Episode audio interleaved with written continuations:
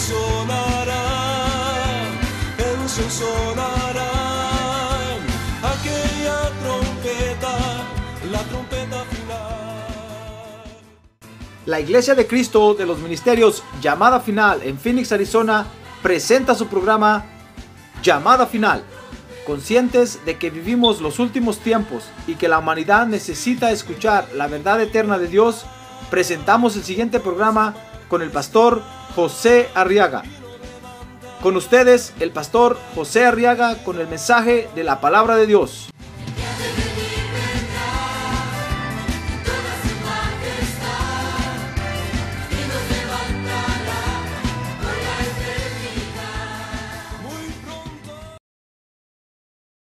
San Lucas, capítulo 10.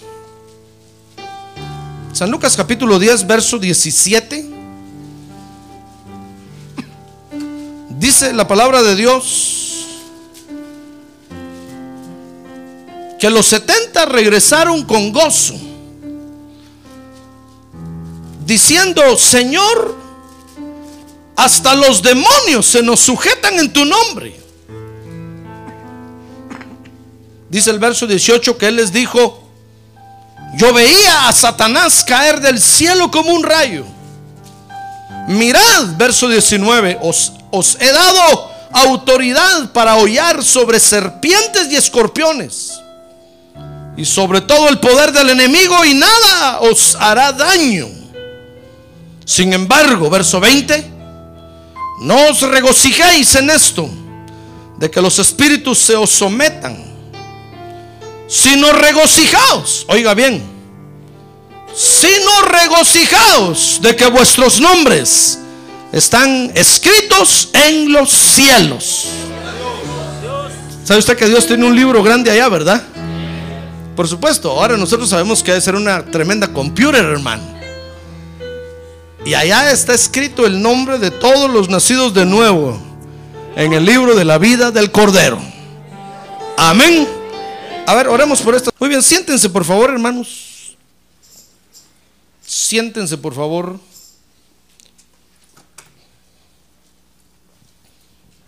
Muy bien, quiero que vea conmigo en estos versos, hermano. Otra actitud muy importante que nosotros debemos de tener para obtener la victoria. ¿Sabe usted que el Señor ya nos dio la victoria, verdad? Sí, pero a veces no la vemos, hermano. Y a veces sufrimos de más. O pareciera a veces que Dios no nos oye, no nos respalda. Pero es porque no tenemos las actitudes correctas que debiéramos de tener. Recuérdese que la actitud es una, es una posición del alma que se ve en nuestro exterior. Entonces aquí hay otra, hay otra actitud muy importante y es la actitud de gozo. Ahora diga conmigo, actitud, de, gozo. Es la actitud de gozo que siempre debemos de tener. Porque con esta actitud, fíjese, de gozo, hermano, nosotros vamos a ser victoriosos sobre la tristeza. ¿Sabe usted que la tristeza nos agarra, verdad? Sí, nos agarra a veces la tristeza, hermano. Y muchas veces nos bota. A muchos creyentes los deja tirados y no los deja levantarse. Entonces, para vencer la tristeza, para ser victoriosos sobre la tristeza, tenemos que mantener una actitud siempre, una actitud de gozo. A ver, dígale que tiene un lado, sea gozoso, hermano. No le diga sea oso, no, sea gozoso. Es que hasta aquí oí solo oso. Se puede ofender. No, sea gozoso. Porque tenemos que vencer la tristeza. Fíjese, hermano, la tristeza que nos puede producir, nos puede producir las circunstancias negativas o las circunstancias contrarias que nos rodean. En la vida vamos a, pasar por circunstancias a veces tan feas que van a querer apagar el gozo de nuestra salvación. Por eso es importante mantener una actitud de gozo. Ahora, quiero, antes de que estudiemos esto, que veamos la diferencia entre lo que es el gozo y lo que es la alegría. Fíjese que el diccionario dice que el gozo es el sentimiento de placer causado por algo, por algo agradable o apetecible. Depende de lo que hay en el corazón. Mire cómo es el gozo. Fíjese que el gozo depende de nuestro interior, de lo que tenemos en el corazón. En cambio, la alegría, dice el diccionario, que es un sentimiento grato producido por un motivo placentero. Depende del momento que se está viviendo, es decir, depende de lo que se mueve exteriormente. Es decir, usted puede estar alegre si oye música, hermano. Se pone un ratito alegre y cuando termina la música, ¡bum! puede volver otra vez con la tristeza. Usted puede, usted puede ponerse alegre si yo le doy un regalo. Ah, hasta va a sonreír, va a decir qué buen pastor este. Pero solo abre el regalo y peor si no le gustó, hermano. Se le va la alegría. En cambio, el gozo no. El gozo es una condición interna. Depende de lo que tenemos en el corazón. El gozo, fíjese hermano, nadie se lo puede robar.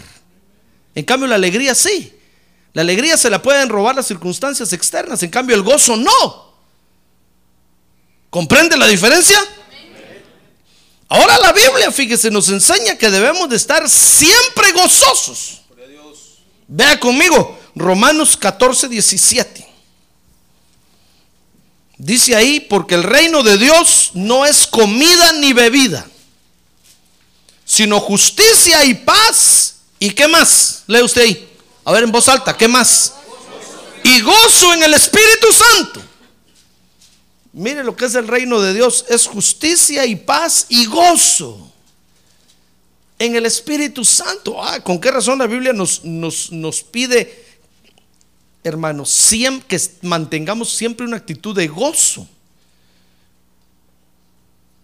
Porque es el gozo que produce el Espíritu Santo en nuestra vida. Dice Gálatas 5:22 que uno de los frutos del Espíritu Santo es el gozo. Que es el amor, el fruto del Espíritu, ¿sabe usted que es el amor, verdad? Expresado en nueve diferentes formas y una de ellas es el gozo, es el amor alegre. Pero es, es una condición interna, es algo que el Espíritu Santo hace fructificar en nuestro espíritu. Por eso no, no depende de las circunstancias que nos rodean, hermano. Por eso un creyente puede estar rodeado, fíjese hermano, de cosas feas, cosas horribles, tristezas, amarguras, pero dentro de su corazón tiene que estar siempre gozoso, siempre gozoso. Por eso usted viene a la iglesia, fíjese hermano. Y tal vez viene de la iglesia y tiene un problema en el camino con su familia, con sus hijos, y lo hacen enojar. Y usted, y usted solo entra a la iglesia y empieza a cantarle a Dios. Y sus hijos se le quedan viendo. Y se apachan el ojo uno al otro. Dice, ¿viste mi papá? Acaba de regañar ahí, mira, y ahorita está con las manos levantadas como si nada. Es que no entienden que el gozo Nadie nos lo puede robar, hermano. Ni una cólera, ni ninguna tristeza, ni nada. Nada nos puede robar el gozo. Ah, gloria a Dios. Por eso dice el coro, este gozo que yo siento en mi alma, solo Cristo me lo pudo dar. Solo Cristo me lo pudo dar. Solo Cristo me lo pudo dar. Porque este gozo nadie nos lo va a robar, hermano puede temblar, puede venir un cataclismo y los creyentes siempre están gozosos. Por, usted ve, por eso usted ve que en un funeral los creyentes cantan. En medio del dolor los creyentes cantan. Y la gente del mundo se queda asustada, hermano. Dice, ¿qué gente tan loca esa? Debieran de estar llorando ahorita. Pero es que el gozo que sentimos no depende de lo que nos rodea, hermano sino que es el fruto que el Espíritu Santo ha puesto en nuestro corazón. Ah, gloria a Dios. Gloria a Dios. Yo no estoy diciendo que no nos puede atacar la tristeza, claro. No estoy diciendo que no nos puede atacar la amargura, claro que nos pueden atacar. Por eso la Biblia dice, mantengan por favor siempre una actitud de gozo para vencer la tristeza, para vencer la amargura. Ahora dice Filipenses 2.18. Vea conmigo este verso. Filipenses capítulo 2, verso 18. Dice ahí, y también vosotros, dice el apóstol Pablo, os ruego, regocijaos de la misma manera y compartid vuestro gozo conmigo. Mire, ¿qué le parece que la Biblia nos enseña que debemos de compartir el gozo que sentimos, hermano? Por eso cuando, cuando usted aprende a que el gozo no depende de las circunstancias externas y viene al culto a adorar a Dios y me encuentra a mí aquí gozoso, gozoso con gozoso, se vuelve un gran gozo tremendo, hermano. Pero cuando usted no aprende a vencer las circunstancias negativas con el gozo, entonces viene al culto a llorar, hermano. Y todos dicen, ¿qué presencia de Dios está sintiendo? No, está llorando de la pura tristeza. Y se pasa todo el culto llorando de la pura cólera. Y nosotros contentos y usted. Por eso, por eso la Biblia dice, antes de comenzar la reunión, ¿está alguien triste? Venza la tristeza. Póngase a orar. Y ponga una actitud de gozo en su corazón. Usted lo puede hacer. Porque es el fruto que el Espíritu ha puesto en su corazón, hermano. No depende de usted. Es algo que el Espíritu Santo ya le puso ahí. Entonces, con el gozo, venza la tristeza. Y entonces va a ver que qué gozada se va a pegar delante de la presencia de Dios, hermano. Ya ve cómo la Biblia nos manda, nos enseña o nos manda a que debemos de estar siempre gozosos. A ver, otra vez que tiene un lado, esté siempre gozoso, hermano.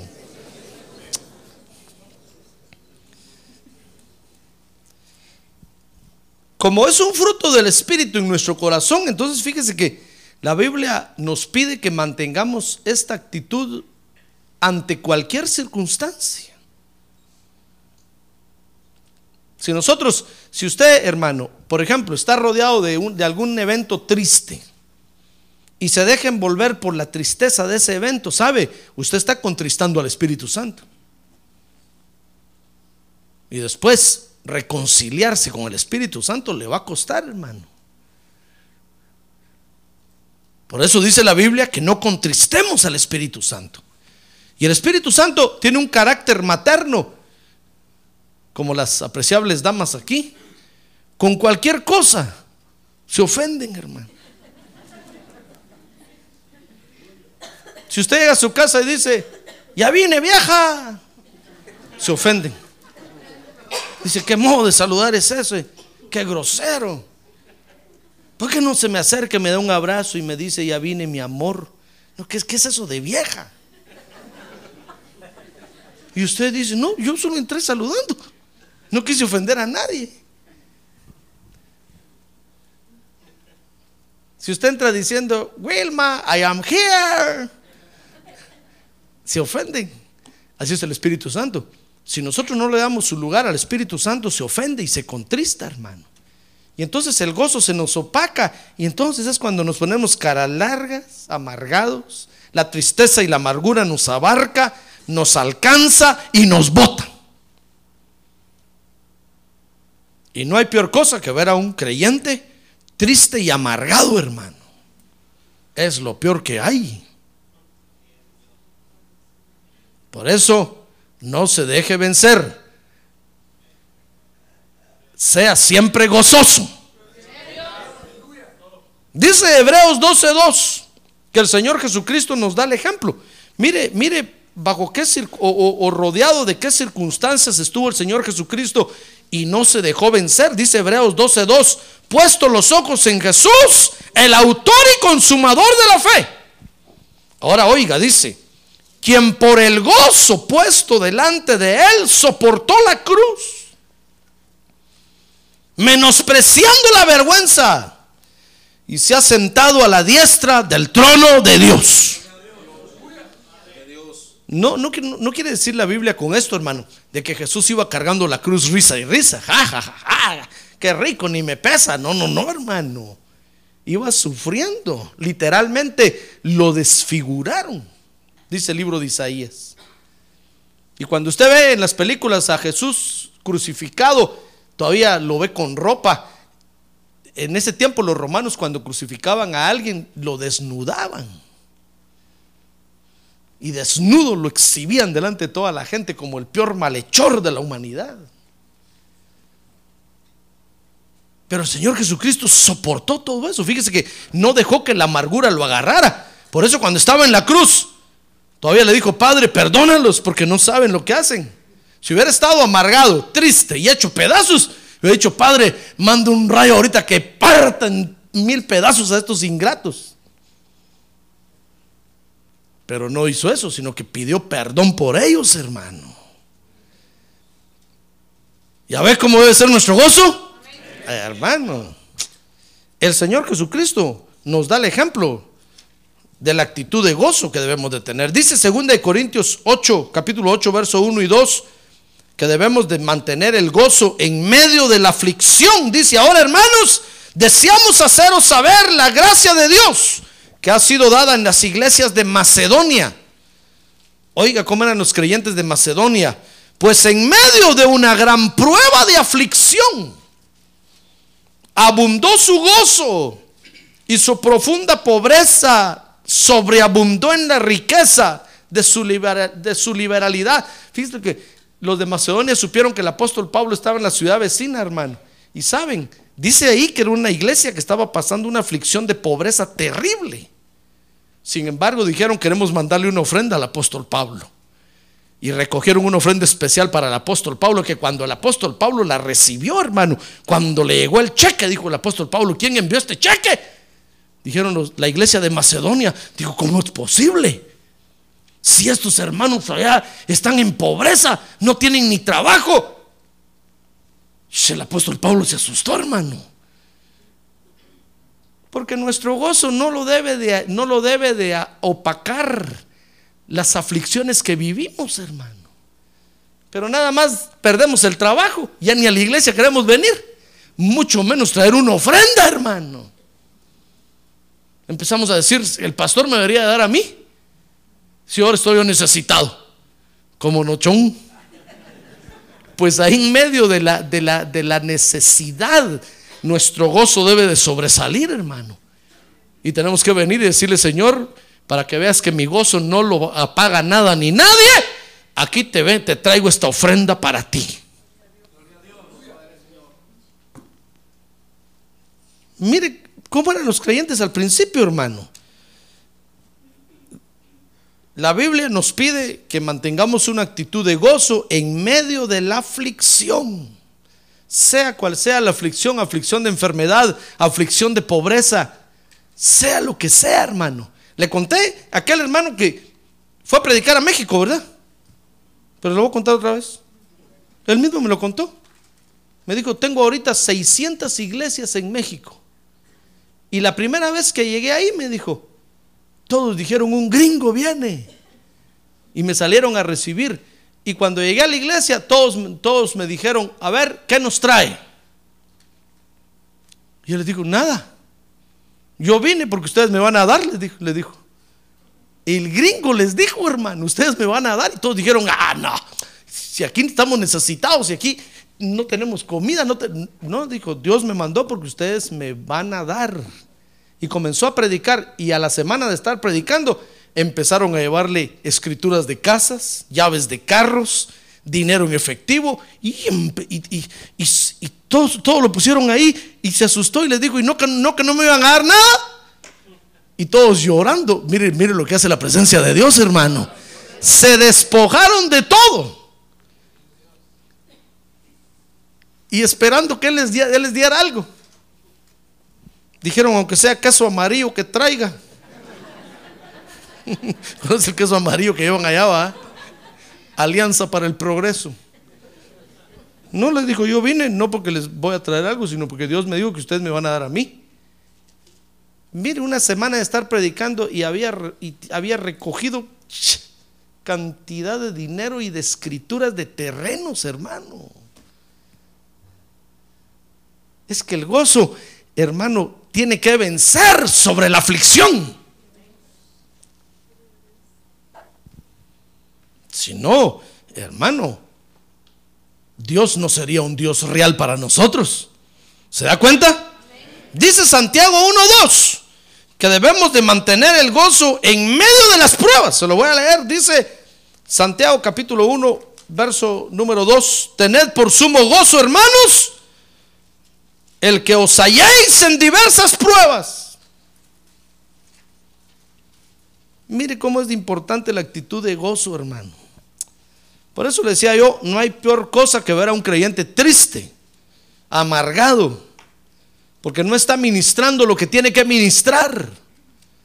Nos está robando la bendición de Dios. Por eso la iglesia no es para los tristes, hermano.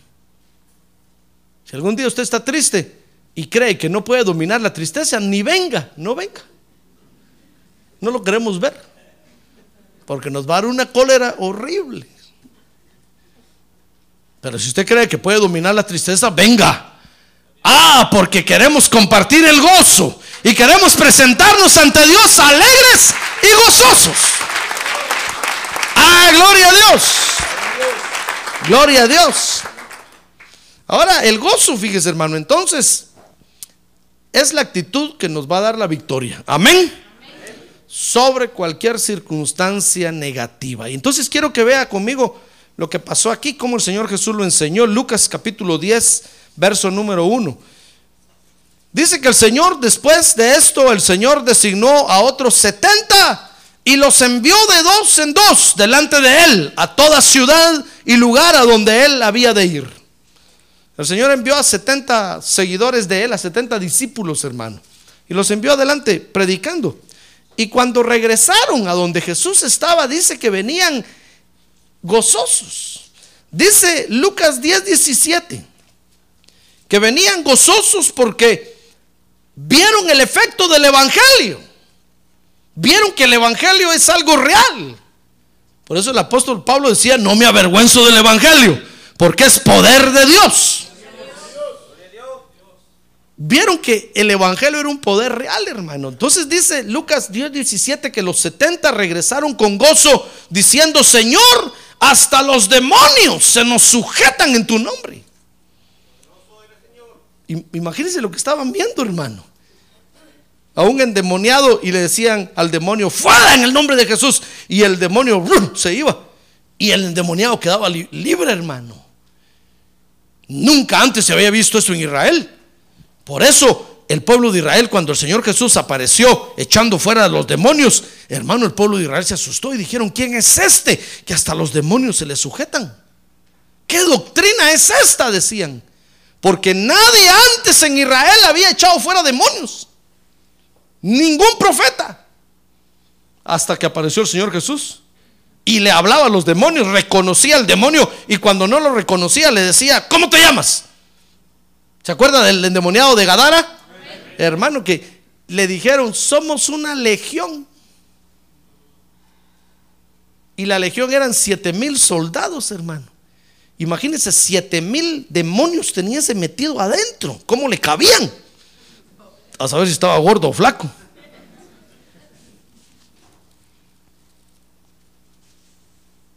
Imagínense. Y el Señor Jesús les hablaba cara a cara a los demonios y los expulsaba. Y los demonios dice que le rogaban y, le, en el caso del Gadareno le rogaron y le dijeron, Señor, no nos envíes al infierno. Mándanos a aquellos cerdos que están allá. Ya estaban los chicharrones, hermano. Y el Señor Jesús les dijo, vaya, váyanse para allá. Y se fueron todos. Dice que los cerdos se despeñaron y cayeron al mar. Murieron. Todo el hato de cerdos que estaba ahí murió. Pero mire, cuando el pueblo de Israel empezó a ver eso, dijeron, nunca antes habíamos visto eso. ¿Qué cosa rara es esta? Y ahora regresan estos 70. Después de ver que los demonios se les sujetaban a ellos, hermano, ya no al Señor Jesús, sino a ellos, en el nombre del Señor Jesucristo. Venían contentísimos. dijeron, con esto ya tenemos para trabajar el resto de nuestras vidas. Liberando cuanto endemoniado se nos ponga enfrente. Imagínense cómo la gente quedó de agradecida, de agradecida con ellos después que ellos liberaron saber a cuántos endemoniados. Le hablo de esto porque eso fue lo que les impresionó. No les impresionó que los paralíticos caminaran, que los muertos resucitaran. No les impresionó que el pan se multiplicara. Se impresionó que los demonios se les sujetaban, hermano. ¿Y a ver el poder que el Señor nos ha dado? A ver, diga, yo tengo ese poder. Porque el Señor me lo dio. Estaban viendo el efecto del Evangelio.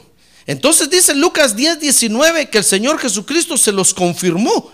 Mire ahí Lucas 10, 19 dice que les dijo, mirad, os he dado autoridad para hollar sobre serpientes y escorpiones.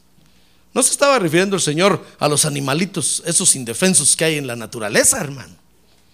Se estaba refiriendo a potestades diabólicas, que son serpientes y que son escorpiones a seres espirituales que están en rebelión contra Dios y que desde el mundo espiritual, reino espiritual, nos están atacando. Entonces el Señor les dijo, miren, les he dado autoridad para hollar sobre serpientes y escorpiones y sobre todo el poder del enemigo. Y nada os hará daño. A ver, diga conmigo, nadie me dañará. Otra vez, nadie me dañará. Es más recio, nadie me dañará. El Señor Jesús lo dijo. Pero el Señor les tiene que aclarar. ¿Sabe por qué le pido que repita esto, hermano? Porque el Señor les tiene que aclarar. Dice Lucas 10:20. Les tiene que aclarar que la fuente del gozo del creyente no, debe de depender de los efectos Vea conmigo, Lucas 10:20. El Señor Jesús les dijo, no os regocijéis en esto de que los espíritus se os sometan. Mire, el Señor les tiene que decir, ¿saben qué? Espérense, no se alegren tanto porque los demonios se les sujeten. Ese es un efecto. Los enfermos se van a sanar. Los oprimidos van a ser liberados. Los muertos van a resucitar. El Señor Jesús cuando resucitó le dijo a los discípulos, tu autoridad me ha sido dada en el cielo y en la tierra, vayan, pongan manos sobre enfermos y van a sanar, van a hablar nuevas lenguas. Si toman serpientes en las manos no los van a morder. Son efectos, hermano. El Señor le está diciendo, miren, no se alegren por eso. No se alegren por eso. Entonces el Señor, el Señor les dice ahí, que la verdadera fuente de nuestro gozo debe ser la causa, no el efecto, hermano. Porque si nosotros ponemos nuestro gozo en el efecto, de repente las cosas pueden cambiar. De repente usted puede echar fuera un demonio y el demonio le va a decir, no me voy. ¿Y qué va a hacer usted? Se va a poner triste. Ay, demonito. Blue Demon. Andate y te digo Blue Demon. Andate, por favor, hermano. El Señor Jesús les dijo, ¿saben qué? La fuente de su gozo no deben ser los efectos, esos son los efectos, esos son los agregados, pues. Por eso el Señor dijo, busquen primeramente el reino de Dios y su justicia y todas las demás cosas se les serán añadidas. Pero si nosotros venimos buscando la añadidura, hermano, las añadiduras se acaban.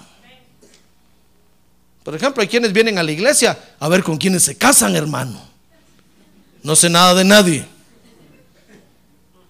Y solo se casan y ya no vienen a la iglesia. Y al otro día la mujer los deja.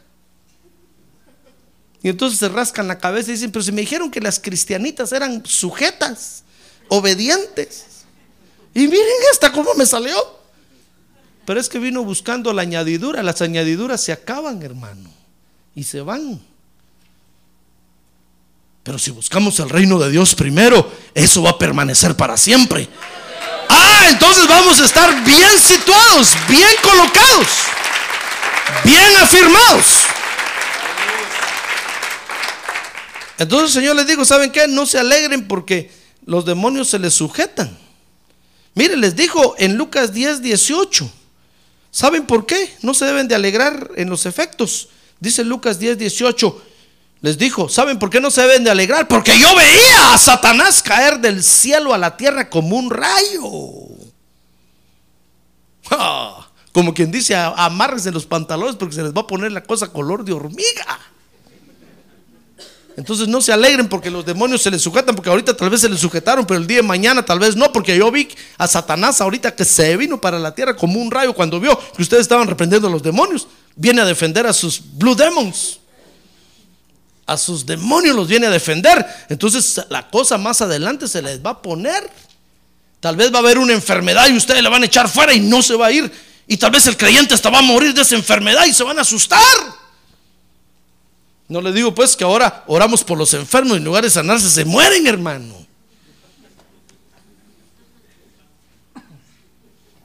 Y se nos cruzan los ojos así, decimos, bueno Señor, ¿será que estás con nosotros todavía o, o ya no? El Señor está, lo que pasa es que la batalla se está poniendo cada vez peor, hermano.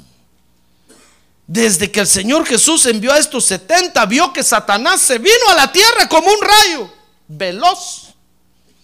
Entonces el Señor les dijo, ¿saben qué? No se alegren tanto, por favor, no se alegren tanto de que los demonios se les sujetaron ahorita, porque más adelante la batalla se les va a poner dura y no quiero que la tristeza los agarre.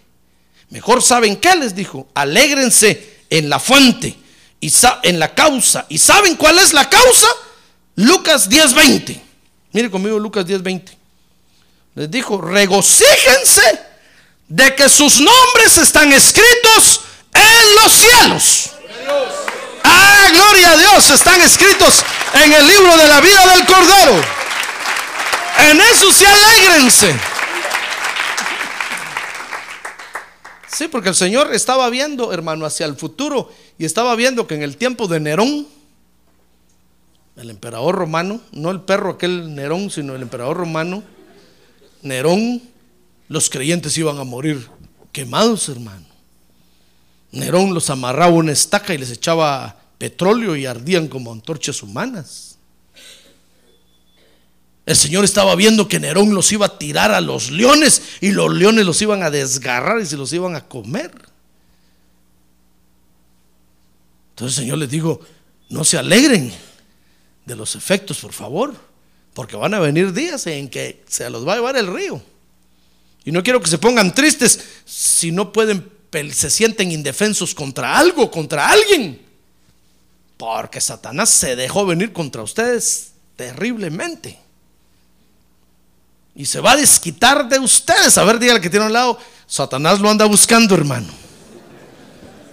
A ver, dígale, Satanás lo anda buscando. Dígale.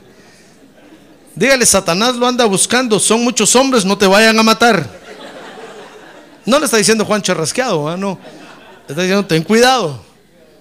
Los demonios son muchos, te andan buscando. Te quieren hacer pedazos. Te quieren meter en los vicios, te quieren meter en las drogas, te quieren emproblemar la vida, te quieren amarrar para que te olvides de Dios y no tengas tiempo de pensar en Dios.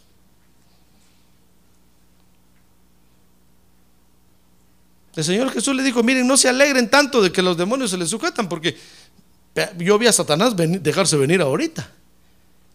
Y el asunto se va a poner de aquí en adelante, el asunto se va a poner peor para la vida de los creyentes. Mejor alégrense de que sus nombres están escritos en el libro de la vida del Cordero. Mire, dice Lucas 10, 21, el Señor Jesús mismo se alegró de eso, hermano. Dice Lucas 10, 10, 21. Dice, en aquella misma hora dice que él se regocijó mucho. Mire, eso es el gozo. En el Espíritu Santo y dijo, te alabo, Padre, Señor del cielo y de la tierra, porque ocultaste estas cosas a sabios y a inteligentes. mire lo que Dios hace, hermano. Por eso el Evangelio, decía el apóstol Pablo, es una locura. Para los inteligentes de la tierra es una locura, hermano. Por eso la gente allá afuera en el mundo cree que el Evangelio es para, para los que no piensan. Para los que no quieren usar su cerebro. Para los que no saben que dos más dos son cuatro. Dicen, no, el Evangelio es para los ignorantes. Porque ven el Evangelio como algo, como algo muy sencillo, muy simple. La gente quisiera, quiere buscar algo más complicado. Si usted les habla de ovnis o extraterrestres, entonces sí, ah, hermano, quieren meter la cabeza ahí y pensar que la ecuación de la energía es la masa por la velocidad de la luz al cuadrado. Y entonces se creen unos Einstein, hermano. Y la cabezona se les hace así, mire. Y a nosotros nos ven de menos, dicen, ah, este pobre loco, aleluya, cree que va para el cielo. Lo están engañando, te están robando el dinero nada más. Nos ven de menos, hermano. Y mire, y el Señor Jesús le dijo, mira, Padre, te alabo. Este es el verdadero gozo. Te alabo, porque ocultaste estas cosas a sabios y a inteligentes y las revelaste a niños. Sí, Padre, porque así fue tu agrado. Ah, gloria a Dios. Gloria a Dios, hermano. A ver, diga, gloria a Dios. Por eso cuando usted encuentre un cabezón allá afuera, dígale, sí, qué bueno. Yo soy un ignorante, soy un loco, está bueno. Vamos a ver, dice, la, dice el dicho, dice la Biblia, dice un dicho afuera que el que ríe de último, ríe mejor. Les he contado lo que una vez me dijo mi hermano a mí cuando lo evangelicé. Me dijo, no, yo soy católico, me dijo, y, y yo sé orar, me dijo. Y le voy a orar a Dios que nunca me saque de aquí porque esta es mi religión. Yo le dije, está bueno, quédate ahí si ahí estás contento. Gloria a Dios, aleluya, amén. Ahí quédate, le dije, no, no, ni, quiero que te vengas para acá. Quédate ahí, no, te estoy diciendo que salgas. No, pero por si me quieres sacar, me dijo, yo no voy a... No, no, no, no quiero, quédate ahí. Ahí morite, le dije, ahí quédate. Y esas palabras le impresionaron, hermano. Se quedó pensando, ¿por qué me dijo que me quede aquí? ¡Qué miedo! Y esas palabras lo, hicieron reflexionar y terminó saliéndose de ahí. si usted encuentra a alguien acá que le dice, no, que sí, usted sí, está bueno. Pero es un misterio de Dios. Y a Dios le plujo revelárnoslo a nosotros los pequeñitos. ¡Ah, gloria a Dios! Ese debe de ser nuestro verdadero gozo, hermano. Oiga, ¿sabe qué lo que, lo que le quiero decir? Es, ¿qué importa si las cosas salen bien o salen mal allá afuera? En el, ¿Qué importa, hermano? Alégrese, gócese de que usted tiene un misterio de Dios en el corazón. Que Dios mismo se lo reveló. Que Dios mismo se lo puso en el corazón. En eso se debe de alegrar. Pero nosotros, hermano, si las cosas nos salen mal, queremos vender la Biblia. Si nos salen peor, la queremos quemar. Y con el pastor amarrado ahí enfrente. Ese pastor me engañó, abusivo, me dijo que Dios me iba a ayudar y Dios no me ayuda. Hermano, mire, si usted se sana, gloria a Dios, y si no se sana, ¿qué? Dios sigue siendo Dios, hermano. Si el día de mañana lo tenemos que ir a dejar al cementerio, gloria a Dios, yo voy a ir contento. Porque Dios sigue siendo Dios.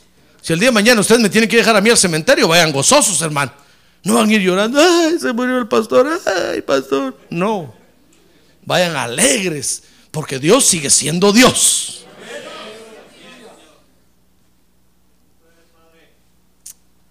Si las cosas salen bien, gloria a Dios. Si salen mal, gloria a Dios, hermano. Nuestro gozo no depende de eso. Si la gasolina sube, gloria a Dios. Si baja, gloria a Dios. Si dan amnistía, gloria a Dios. Si no dan, gloria a Dios. Nuestro gozo no depende, no depende de eso. Nuestro gozo depende de que nuestro nombre está escrito en el libro de la vida del Cordero. ¡Ah, gloria a Dios! De que participamos de algo grande ahora en la tierra. Cuando el Señor Jesucristo venga y toda la tierra se dé cuenta, hermano, de dónde estaba escondido el misterio de Dios, todos van a decir, ah, y nos van a mirar así. Y nosotros vamos a decir, nosotros no tenemos la culpa. Dios lo quiso hacer así. Amén. Entonces, hermano, es algo grande de lo que estamos participando. Fíjese, tan grande que hasta el Señor Jesucristo se gozó en ese momento. Y dijo, miren, como que le hubiera dicho, miren, este es el verdadero gozo que ustedes deben de tener. De saber que tienen a Dios en el corazón. Muy bien. ¿Por qué nuestro gozo no debe de depender de lo que vemos? Quiero que vea conmigo, ¿por qué nuestro gozo no debe depender de lo que vemos, hermano? Primero, por dos razones. Primero, porque en estos últimos días la batalla contra el enemigo será peor. Y segundo, porque en estos últimos días muchos se definirán por lo que realmente quieren. Por esas dos razones, nuestro gozo no debe depender de lo que vemos, hermano. Acuérdense que lo que vemos hoy en la tierra no es lo real. Lo real es el mundo espiritual, en donde vive el Señor Jesucristo. Ese es el mundo real. Lo que vemos con los ojos, hermano, eso, eso no es real, eso se va a acabar. Tarde o temprano va a cambiar. Lo real y lo firme es el reino celestial, espiritual del Señor Jesucristo. Eso es lo real. Por eso cuando Él resucitó, inmediatamente subió a la diestra del Padre, hermano. Y dice la Biblia que se sentó a la diestra del Padre y desde allá comenzó a reinar. ¿Por qué no se quedó reinando aquí en la tierra? ¿Por qué no se apareció ante Herodes y le dijo, mira Herodes, eh, hubiera matado a Herodes ahí, hermano? Y hubiera agarrado la silla podrida de Herodes y ahí se hubiera sentado. Hubiera votado al César. Hubiera deshecho el imperio romano. Pero es que lo, real no es esto. Lo real es el mundo espiritual donde él está. Por eso inmediatamente se fue para allá para tomar posesión de todo. Y desde allá entonces gobernar y reinar sobre toda potestad y autoridad. En los cielos y en la tierra. Por eso, hermano, nosotros no debemos de depender de lo que nuestros ojos ven. Primero le decía yo, porque en estos últimos días, fíjese, la batalla contra el enemigo va a ser peor. Dice segunda de Tesalonicenses 2.3, que vamos a ver, vea conmigo segunda de Tesalonicenses 2.3, vamos a ver a muchos creyentes en estos últimos días dejar la iglesia, hermano. Por eso no, no debe de, de depender nuestro gozo de lo que vemos. Dice segunda de Tesalonicenses 2.3, que nadie os engañe en ninguna manera. Está hablando de la segunda venida de Cristo. Dice, porque no vendrá sin que primero venga la apostasía. Oh, ahí está, mire. La apostasía va a ser, hermano, apostasía quiere decir renegar de la fe. Entonces va a ser, es el, es el momento cuando muchos creyentes se van de las iglesias. Y si nosotros dependemos de lo que nuestros ojos ven, vamos a caer en una tristeza horrible si empezamos a ver que muchos se van de la iglesia, hermano. Yo me recuerdo que una vez estábamos en un culto y al terminar el culto, una hermana me dijo, pastor, quiero hablar urgentemente con usted, urgentemente. Yo le dije, sí, hermana, ¿qué le pasa? Dije, ¿quién se estará muriendo? Entonces me dijo, ¿no ha visto cómo está la iglesia? Pero así dramática. Dije, ¿cómo está? Tal está pasando algo ni cuenta me dado. ¿No ha visto que ya no vienen los hermanos a la iglesia? ¿Vio cuántos habían hoy en el culto? Los contó, me dijo. Dije, no, ni cuenta me di. Yo me pongo a predicar y no estoy contando cuántos hay. No veo todas las sillas vacías. No le dije. No, es que eso me aflige a mí. Ya no aguanto. Mejor ya no voy a venir a los cultos porque ya nadie quiere venir. Oh, dije, pobre hermana. Terminó yéndose porque no aguantó. Porque está dependiendo de lo que sus ojos ven, hermano. Si yo estuviera dependiendo de lo que veo, hace rato me he ido a mi casa, hermano. Pero yo no dependo de lo que veo. Yo dependo de la orden que el Señor Jesucristo me dio para venir a predicar el Evangelio. Estoy agarrado de la mano de Él y yo sé que Él está haciendo algo aquí. Ah, gloria a Dios. Gloria a Dios. Por eso el día que usted no viene al culto, no me aflige ni me afloja. Porque yo sé que el Señor Jesucristo algo está haciendo, hermano. Pero imagínense que yo dependiera de lo que veo. ¿Cuántas sillas vacías hay ahorita aquí, hermano? Hermano, con una pistola iría a traer a todos los hermanos. A levantarlos de su cama, tal vez ahorita. Aragán, va al culto. O agarraría un carro a recoger a todos los hermanos y de enfrente de la casa tocando las bocinas. Al culto, al culto, vamos, al culto. Sí, ya vino el pastor, ya vino el bus de la iglesia. Y es free.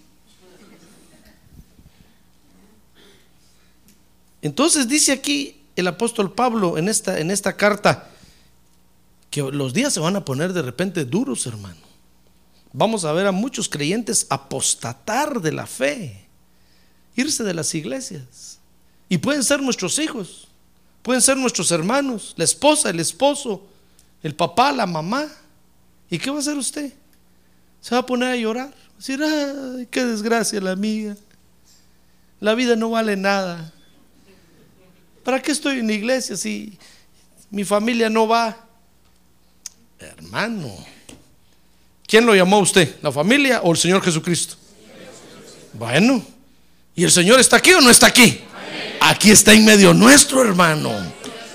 ¡Ah, gloria a Dios! Démosle un aplauso al Señor. ¡Gloria a Dios! ¡Gloria a Dios! Entonces la situación se va a poner, en un, futuro cercano se va a poner más difícil, hermano. Entonces no, no, nuestro gozo no debe de depender de lo que nuestros ojos ven. Vamos a ver a muchos apostatar, dice Mateo 24, 12, que veremos a muchos enfriarse. El Señor Jesús lo dijo en Mateo 24, 12. Dijo, dice ahí, debido al aumento de la maldad, el amor de muchos se enfriará. Y es lo que estamos viendo hoy. Cuando usted ve las noticias en la televisión y ve cinco muertos, usted dice, ah, solo cinco. Oh, la maldad nos está enfriando, hermano. Cuando dice, hubo un gran terremoto, 40 mil muertos, usted dice, oh, esto está ya suena un poquito mejor. Las funerarias tienen trabajo. Pues hubo un terremoto, uno medio muerto. Ah, dice usted, ¿para qué? Ya ve que el amor se nos está enfriando, hermano. Y fíjense que ponen a mujeres hermosas a dar esas noticias tan feas, hermano. Mujeres hermosas, casi desnudas, diciendo, vino el esposo y mató a la mujer y le hizo picadillo y se la comió en 100 partes. ¿Para qué estamos viendo eso, hermano? Pero ahí estamos usted en una televisión. ¿Y, cómo se lo comería? ¿Con chile? ¿Sin chile?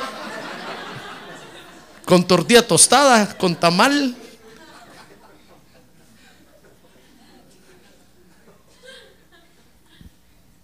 Es que la maldad está creciendo. Y vamos a ver a muchos enfriarse espiritualmente, hermano. La maldad, mire, mire, la maldad es tan terrible que crece en la tierra dándole emoción a la vida. Entonces después viene usted a la iglesia, se sienta y no le encuentra nada de emoción a esto, hermano. Usted dice, no. Sería emocionante si el pastor ahorita agarra del pescuezo a este hermano del cuello y lo arrastra y le da un su par de manadas. Entonces sí emocionante. Pelea, lío. Y empiezan las apuestas. Pero el pastor dice, ámense unos a otros, abrace a su hermano, bendígalo. Ah, es eso. Eso no tiene nada de emocionante. Sería emocionante si un hermano agarra el carro en el parque y lo mete a la iglesia, lo atraviesa de punta a punta.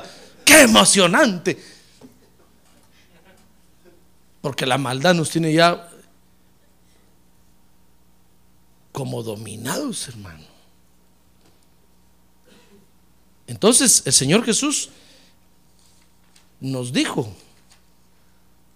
que nuestro gozo no debe de depender de lo que nuestros ojos ven, porque en estos últimos días la batalla contra el enemigo se va a poner peor, hermano. Vamos a llegar a momentos en que vamos a ver a muchos apostatar, vamos a ver a muchos enfriarse. Tal vez vamos a orar por los enfermos y no se van a sanar, hermano. Y muchos van a empezar a decir, ya, ya ven, el Evangelio no sirve. ¿Para qué?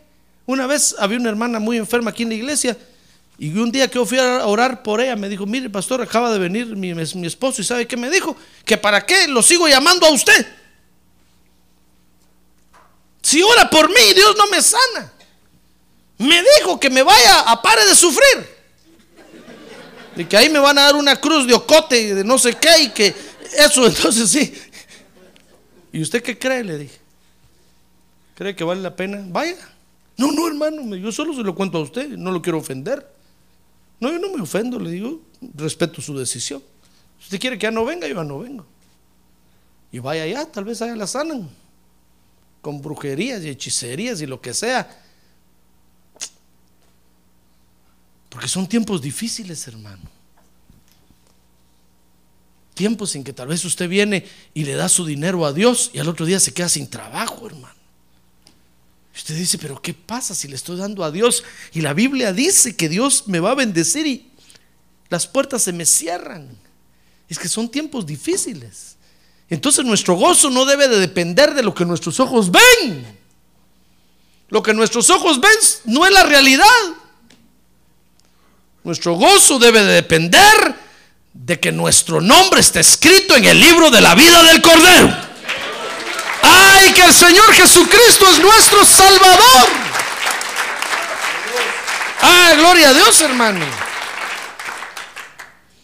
Entonces, no debemos de depender de lo que vemos, porque en estos últimos días la batalla contra el enemigo va a ser peor. Y segundo, porque en estos últimos días muchos se van a definir por lo que realmente quieren. Dice Mateo 24, 14, que va a parecer tan terrible esto, hermano, que hasta, hasta muchos van a creer que el Evangelio ya no tiene ningún efecto. Dice ahí, y, y este Evangelio del reino, oiga, este que yo le estoy predicando hoy, hermano, que sane enfermos, que liberen demoniados, este Evangelio del reino se predicará en todo el mundo como, como ¿qué dice ahí? Como testimonio. Como testimonio mire a qué extremo vamos a llegar, hermano. Ya no se va a predicar ni siquiera para salvación. Ya ni siquiera vamos a aspirar que las almas se salven. Ya no, hermano. Ya nadie se va a querer salvar. Solo para que conste que se les predicó. Va a ser ya ni siquiera vamos a aspirar a decir, a ver cuántos quieren aceptar. Mire, ahorita, ahorita hay, muchas campañas, hay muchos cultos, y, miles y miles aceptan, pero va a llegar el momento en que ya nadie va a querer aceptar, hermano. Entonces, entonces vamos a predicar el Evangelio solo como testimonio, solo por cumplir ya. Como diciéndole, Señor, solo porque tenemos que cumplir. Si no cerrábamos la iglesia, ya solo por cumplir, por cumplir por cumplir solo como testimonio, como testimonio a todas las naciones. Y entonces vendrá el fin.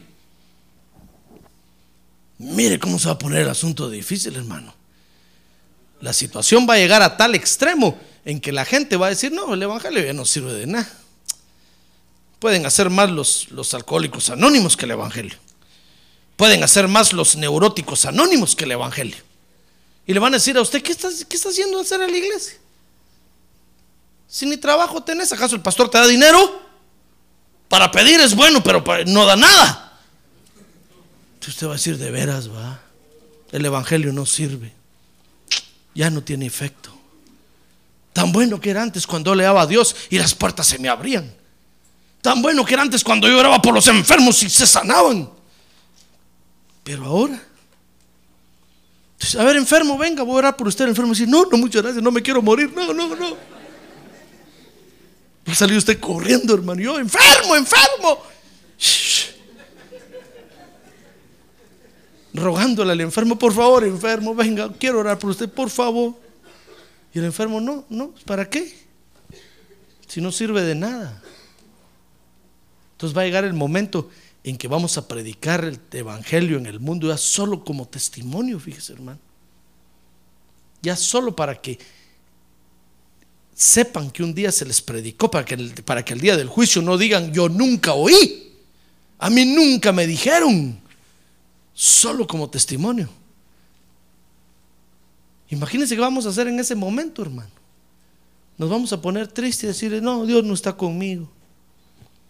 Ya nadie se salva, la iglesia se vacía, los creyentes ya no quieren venir al culto, se me fue el gozo. ¿Qué vamos a hacer en esos momentos, hermano? Mire, va a ser una competencia tan terrible con el anticristo. Ah, porque el anticristo sí va a tener la solución para todo. ese sí. Ese sí le va a decir a usted, pare de sufrir. ¿Quiere dejar de sufrir? Ahorita venga aquí. Y usted va a dejar de sufrir. Pues no usted. El que llegue ahí va a dejar de sufrir, hermano. Y va a decir, este hombre, este sí es poderoso. A este sí vale la pena oír. A este sí vale la pena seguir. Y toda la gente se va a ir, se va a empezar a ir para allá, se va a empezar a ir, se va a empezar. Y nosotros aquí predicando y toda la gente. ¿Y qué vamos a hacer en esos momentos, hermano? Vamos a decir, lástima, perdí mi tiempo. Por mi culpa, por mi culpa. Por mi grandísima culpa. O vamos a estar siempre gozosos. ¿Ya se dio cuenta? Por eso el Señor Jesús les dijo, miren, no se gocen porque los demonios se les sujetan. Eso, eso, es, eso es de pilón. Eso es de ribete. Eso es de cola. No se goce, hermano, porque ahorita Dios le dio un buen trabajo. No se goce por eso. No se goce porque tiene un buen matrimonio. No se goce. son bendiciones que vienen de pilón, hermano gócese, porque el Señor Jesucristo mora en su corazón. Y porque su nombre está escrito en el libro de la vida del Cordero. Y que pase lo que pase alrededor, que caiga quien caiga, usted goce y manténgase gozoso porque usted es de Cristo. ¡Ah, gloria a Dios! ¡Gloria a Dios! ¡Gloria a Dios, hermano! ¿Comprende cómo es la actitud de, gozo? Por eso el apóstol Pablo decía, regocijaos. Otra vez os digo, regocijaos. No venga triste, hermano. Por los agregados, por las añadiduras, no venga triste. Esas cosas vienen y van. Manténgase gozoso porque usted es un hijo de Dios. Amén. Cierre sus ojos. Muy bien, cierre sus ojos, hermano. Qué importante es esta actitud de gozo, especialmente para estos últimos días. Cuando hay tanto problema, la maldad está creciendo tanto, los hogares se deshacen, los hijos se pierden en el pecado, el amor se enfría. ¿Qué vamos a hacer, hermano? ¿Vamos a depender de lo que vemos?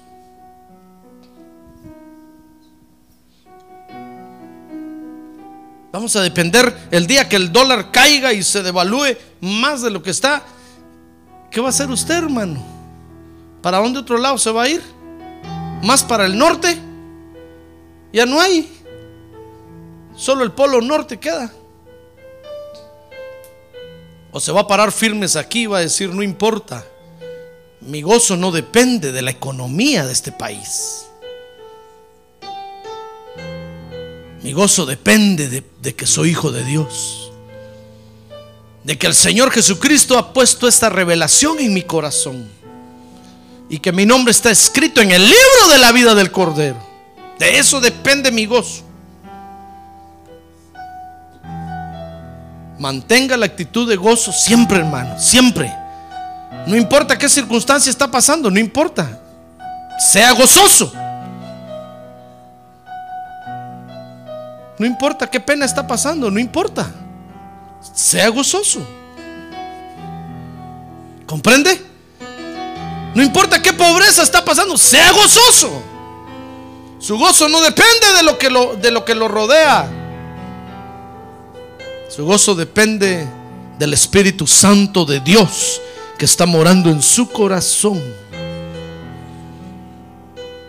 Quiere usted decirle, Señor, gracias por el gozo que me has dado.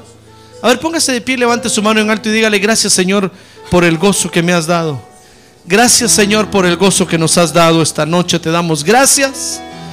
Gracias porque este gozo nos va, nos va a mantener victoriosos sobre toda tristeza. Gracias porque este gozo nos va a mantener victorioso sobre cualquier circunstancia que el enemigo mueva para dañarnos. Escrito está que nada puede hacer contra nosotros. Escrito está que no nos dañará. Por eso te damos gracias por este gozo que has puesto en nuestro corazón, Señor. Levante su mano y dígale gracias, Señor. Gracias, Señor.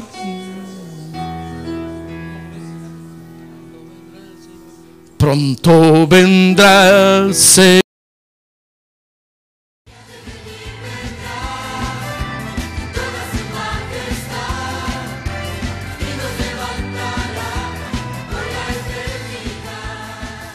La Iglesia de Cristo de los Ministerios, llamada final en Phoenix, Arizona, cumpliendo con la comisión de Joel 2.1, presentó su programa, Llamada Final.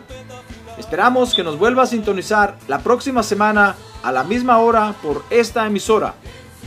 Los invitamos a nuestras reuniones en el 6023 Norte 71 Drive, esquina con Bethany Home Road. Para mayor información puede llamarnos al 623-934-1259 o visitarnos en la internet al www.llamadafinalphoenix.com.